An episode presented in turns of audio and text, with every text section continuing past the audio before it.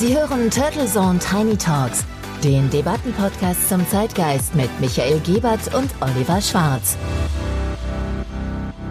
You know you're a fake. You know that your whole network, the way you cover it, is fake.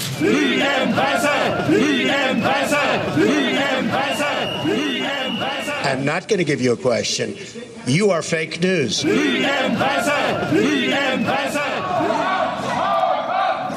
Nein, wir hauen nicht ab. Guten Morgen, liebe Zuhörer und herzlich willkommen zu einer neuen Episode der Turtle Zone Tiny Talks. Hallo Michael, auch dir einen guten Montagmorgen. Servus Oliver, auch dir natürlich einen tollen Montagmorgen und auch ein herzliches Willkommen an alle unsere Hörer und Hörerinnen.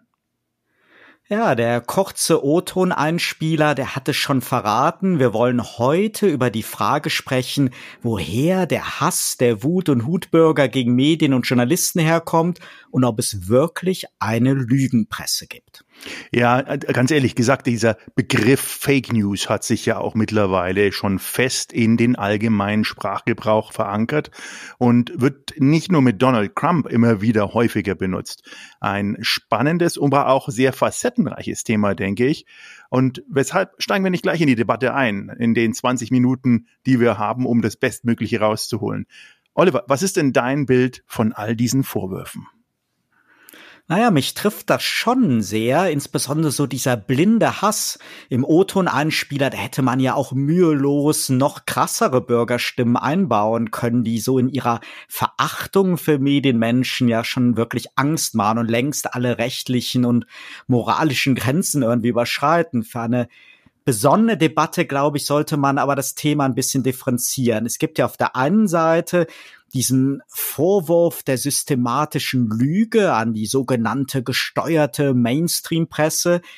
Es gibt aber ja auch die unter Journalisten sehr wohl offen geführte Qualitätsdiskussion, denn auch Medien waren und sind ja nicht fehlerfrei. Und dann gibt es natürlich mit dem Internet eine völlig veränderte Medienlandschaft, die es irgendwie immer einfacher macht, auch für die abstrusesten Themen so ein alternatives Medium zu finden und dann natürlich im Vergleich den professionellen Medien an Verschweigen oder Vertuschen vorzuwerfen. Ich, ich, glaube, du, du, du hast ja genau den richtigen Punkt. Meiner Meinung nach muss man ein gewisses Medienverständnis auch historisch erstmal erarbeiten. Und die Medien, wie du es auch gesagt hast, sind nie schuldfrei, weil sie natürlich immer in historischen Betrachtung auch gefährdet sind von entweder den führenden, leitenden oder mächtigen Parteien und Bewegungen inhaliert zu werden. Denn auch Medien sind abhängig, auch wenn der einzelne Journalist zumindest nicht wie ein Arzt, aber geistig mal einen Schwur geleistet hat, so neutral wie möglich zu berichten. Michael, Kritik an Medien ist ja wirklich nicht neu und Versuche so mit der Lancierung von Propaganda und Falschnachrichten eine Medienberichterstattung und die öffentliche Meinung zu manipulieren, das gibt's ja auch schon seit Ewigkeiten. Aber so dieser heute kultivierte Vorwurf an Journalisten, gezielt zu lügen und zu vertuschen. Und das jetzt mal als wörtliches Zitat so, ja, das linksgrün versiffte Systempresse, am besten noch fremdgesteuert durch das Kanzleramt, den Deep State, die Rothschilds oder Bill Gates Zwangsimpfungskampagne, ja, das sagt für mich doch mehr über die Kritiker als über die angeblich verlogenen Medien aus. Ja, auch diese Information muss ja irgendwann mal generiert und gestreut worden sein. Und ich glaube, das vergessen die wenigsten, dass auch diese harmonisierten Gegendarstellungen alle systemisch irgendwo mal gestreut und auch, wie gesagt, orchestriert sind ich glaube, auch wichtig ist ähm, zu analysieren im Zeithorizont, was medial nicht gesagt wurde, weil das sind ja auch die Vorwürfe und das ist das, was die sozialen Medien oder das, was den rechercheartigen Mitmenschen so ausmacht, dass die immer wieder recherchieren und sagen, jetzt lese ich das in diesem Printmedium, aber was der Journalist oder die Journalistin nicht schreibt, lese ich da nicht und das lese ich woanders. Warum ist das so? Und dieses kritische Hinterfragen und dieses aktive kritische Hinterfragen ist neu, weil dadurch jetzt eine größere Welle erzeugt wird. Und das ist, worauf zumindest die klassische Presselandschaft sich noch nicht richtig eingestellt hat, meiner Meinung nach. Ja, und in keiner Zeitung und keiner Nachrichtensendung ist ja Platz für alle Ereignisse, alle Meinungen. Natürlich fängt da ja schon in einer Redaktionskonferenz eine Auswahl der Themen statt und damit ja auch eine Akzentsetzung. Das war auch schon immer so, auch zu Zeiten, als die Tagesschau noch vom Blatt abgelesen worden ist. Die Frage, was ist wichtig und für meine Leser und Zuhörer oder Zuschauer relevant und interessant, ja, das ist eine tägliche Herausforderung und Gratwanderung. Dies hat aber im Regelfall erstmal nicht nichts mit Unterschlagen oder Lügen zu tun. Ich glaube, das, das, das ist genau der Punkt. Also die, die Journalisten sind jetzt keine aktiven Lügner. Davon gehe ich einfach mal aus. Sondern sie sind dem System geschuldet, natürlich das, was in der Redaktionskonferenz, was in den, von den Chefredakteuren und von den entsprechenden leitenden Gremium vorgegeben wird auch zu schreiben. Ich meine, wir haben beide das schon erlebt ähm, in meiner Vergangenheit, wenn über zum Beispiel Sachen wie Crowdfunding berichtet wird und ich gebe da eineinhalb Stunden Interview dem Journalist und bin danach wirklich enttäuscht, dass dann rauskommt, dass Crowdfunding eigentlich nur was für Startups ist und äh, eigentlich nicht so toll ist, dann trifft es mich auch persönlich, weil ich in dem eigentlichen Interview schon viel breitflächiger reingegangen bin und mir danach auch wirklich grob verarscht vorgekommen bin und gesagt habe, naja, anscheinend war der Tenor und das, was an dem Artikel als Fazit rauskommen soll, schon vorher festgestanden. Vielleicht mal ein ganz einfaches Beispiel. Also ob die Nachricht Hund beißt Mann oder Mann beißt Hund lautet, das ist ja erstmal eindeutig und beruht vielleicht auch auf einer offiziellen Polizeimeldung. Aber die Auswahl dann von begleitenden Hintergrundinformationen, eine kommentierende Einordnung, ob es sich zum Beispiel um einen aggressiven Kampfhund oder um einen brutalen und rücksichtslosen Hundehalter gehandelt hat, ja, die, die Headline, die Bebilderung, all das kann die Nachricht dann für Leser in die eine oder andere Richtung drehen. Trotzdem sind es keine Fake News, solange nicht der Nachrichtenkern, wer hat denn hier wen gebissen, verdreht wird. Denn der Fake News ist es ja nur dann für denjenigen, der es als Fake News ja aufnimmt. Also ich glaube, die, der Anspruch reinste Berichterstattung wird es nie geben. Das kann man feststellen. Also das wird nie funktionieren, weil derjenige, der Bericht erstattet und eine entsprechende Hörerschaft hat, hat auch die Macht. Man darf auch nicht vergessen, es gibt gerade im Lobbyismus und gerade wenn wir in die größeren Konzerne reinschauen, Hunderte, wenn nicht sogar Tausende von Presse- und Propagandamitarbeitern, die versuchen natürlich alles, was zu dem Thema dort aufkommt, aufzuarbeiten und zum Positiven zu wenden. Und auch Gesetze werden geschrieben von Anwälten und nicht von den Politikern. Also insofern glaube ich, muss man da immer der Realität ins Auge schauen, dass wir uns in einem Zeitalter bewegen und befinden, wo auch sehr viel vorgegeben ist und wo der Journalist letztendlich auch nur im Rahmen der Möglichkeiten handeln kann die Kritik an Medien, also die wirkliche Kritik und immer mit etwas Verzögerung dann ja auch die Selbstkritik unter Journalisten, die setzt da zurecht an, wo bewusst aus Haltungsgründen Informationen weggelassen werden oder wie in der Politik einzelne Aspekte überbetont werden und mit bestimmten Begriffen vielleicht schon das Urteil der Leser vorweggenommen wird, dann verlassen Journalisten halt die Beobachter- und Berichterstatterrolle. Und was auch schwierig ist, ist natürlich, wenn Journalisten embedded agieren müssen, zum Beispiel im Kriegsfall. Ein Journalist darf aber meiner Meinung nach durchaus eine Meinung haben und ein Medium darf sich auch positionieren. Es sollte eben nur klar erkenntlich sein und es darf dann halt nicht zu diesen Scheuklappen führen, die so von vornherein ja zu einer unkritischen, einseitigen oder manipulativen Berichterstattung führen können. Ja, und auf der anderen Seite muss man natürlich sehen, dass Journalisten auch immer den Anspruch haben sollten, unabhängig und neutral zu sein und eben nicht irgendeiner Sprachtextur oder einer Wortwahl für Meinungen zu folgen oder noch schlimmer teilweise eine Art ideologische Rundumerziehung zu nutzen.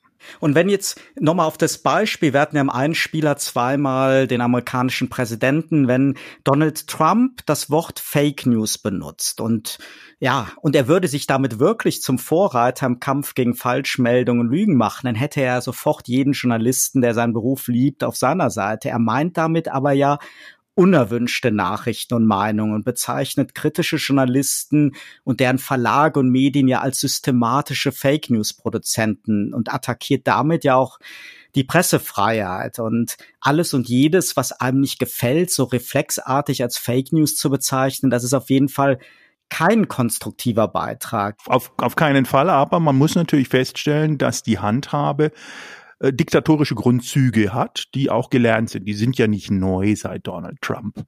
Donald Trump, sage ich mal, übertreibt es etwas äh, oder sehr und alles, was ihm recht ist, sind die alternativen Fakten und alles, was eben ihm nicht recht sind, ist Fake News. Und so kann man sich die Welt auch malen, aber auch teilweise unsere Politiker stellen sich in den Bundestag und singen, ähm, ich mal mir die Welt so, wie, wie, wie sie gefällt, wie Pippi Langstrumpf, der alte Song.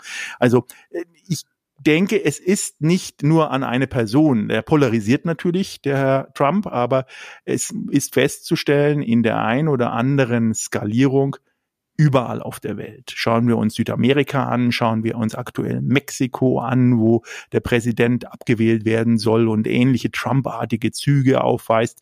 Da wird zwar vielleicht bei uns weniger berichtet drüber, aber es ist überall ein ähnliches, wenn nicht sogar gleiches Muster zu erkennen. Ja, und ich glaube, gerade beim Thema Trump, da ist etwas, so, so schrecklich, wie man ihn vielleicht findet oder seine Politik ablehnen kann. Aber ich fand da den Umgang gerade der Medien hierzulande doch sehr, sehr so in Schwarz-Weiß Malerei, gerade wie so mit Bildern gearbeitet worden ist. Also er kam ja immer extrem poltrig, grimassenartig rüber in Bildern oder Videosequenzen. Und wir wissen ja alle, dass das relativ einfach ist bei 25 Videobildern. Die Sekunde kann ich aus jedem Zwei-Minuten-Statement von jedem einzelnen Politiker, von jeder Persönlichkeit unvorteilhafte und unsympathische Bilder isolieren.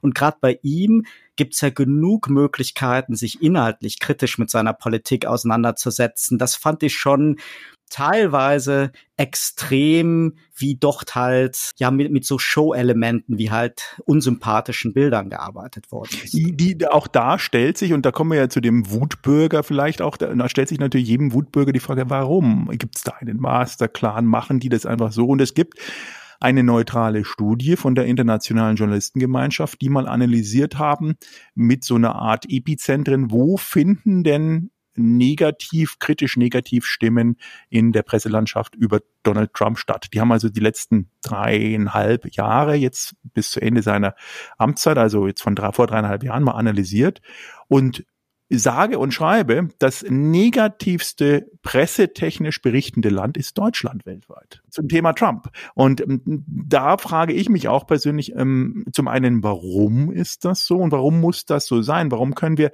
zum Beispiel die Thematik Israel und äh, UAE und Arabische Emirate und das, was dort jetzt Positives passiert, auch nicht positiv berichten? Also warum wird das dann trotzdem immer gedreht?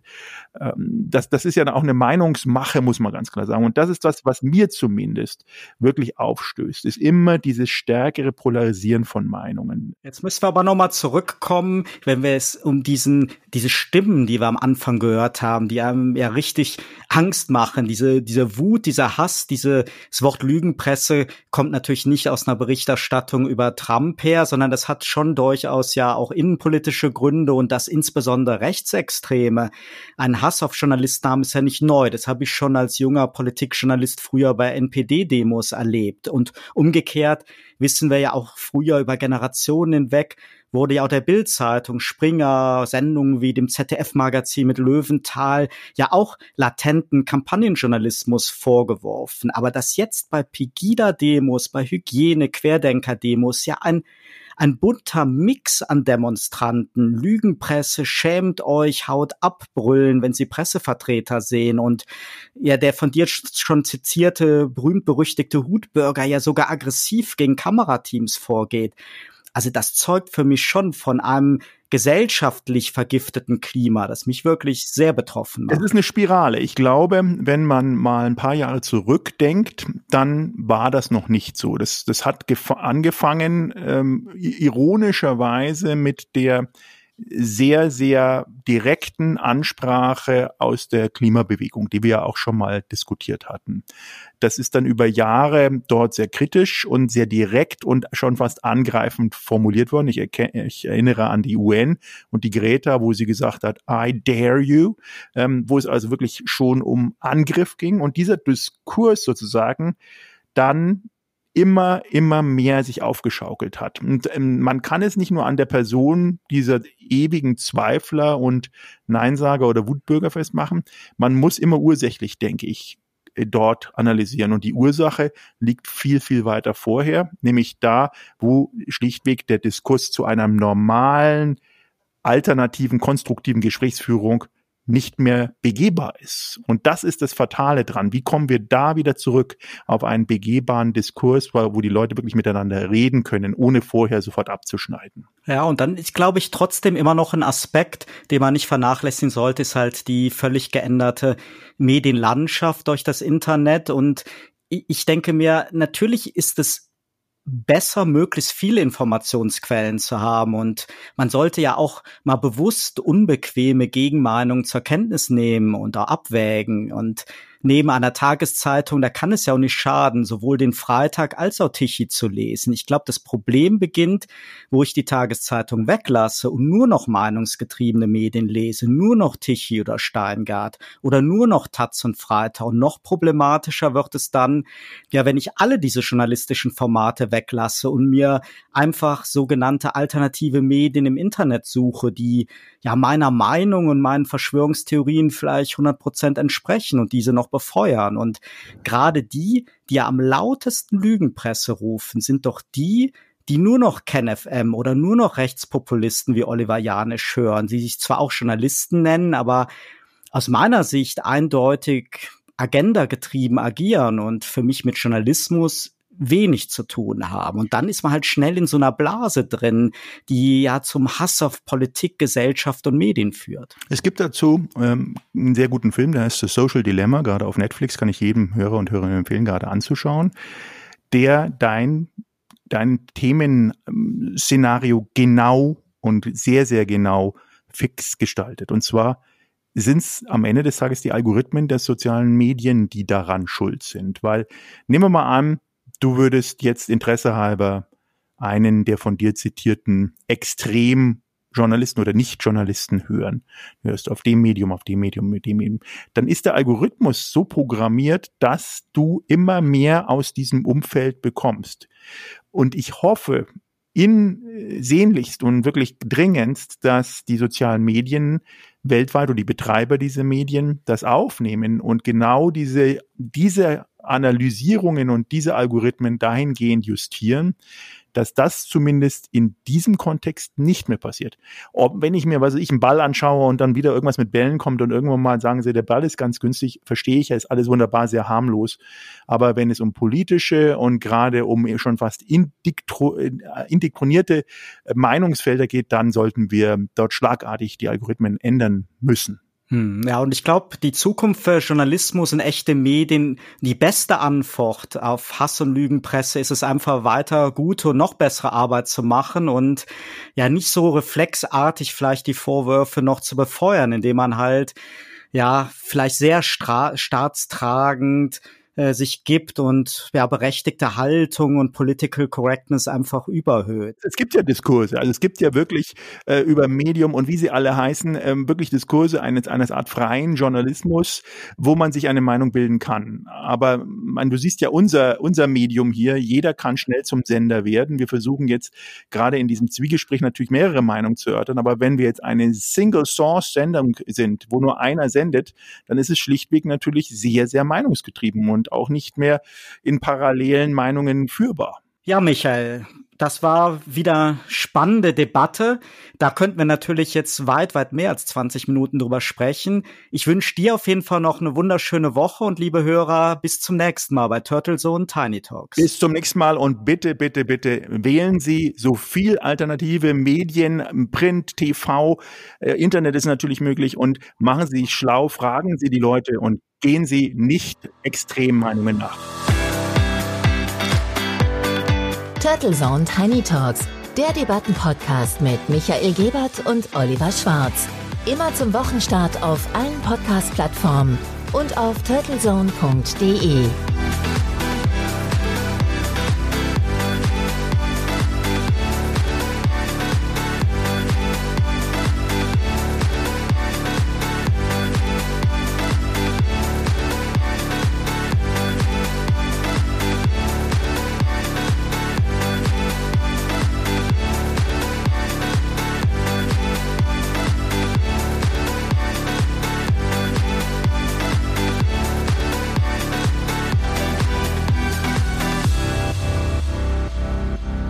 You know you're a fake. I'm not going to give you a question. You are fake news.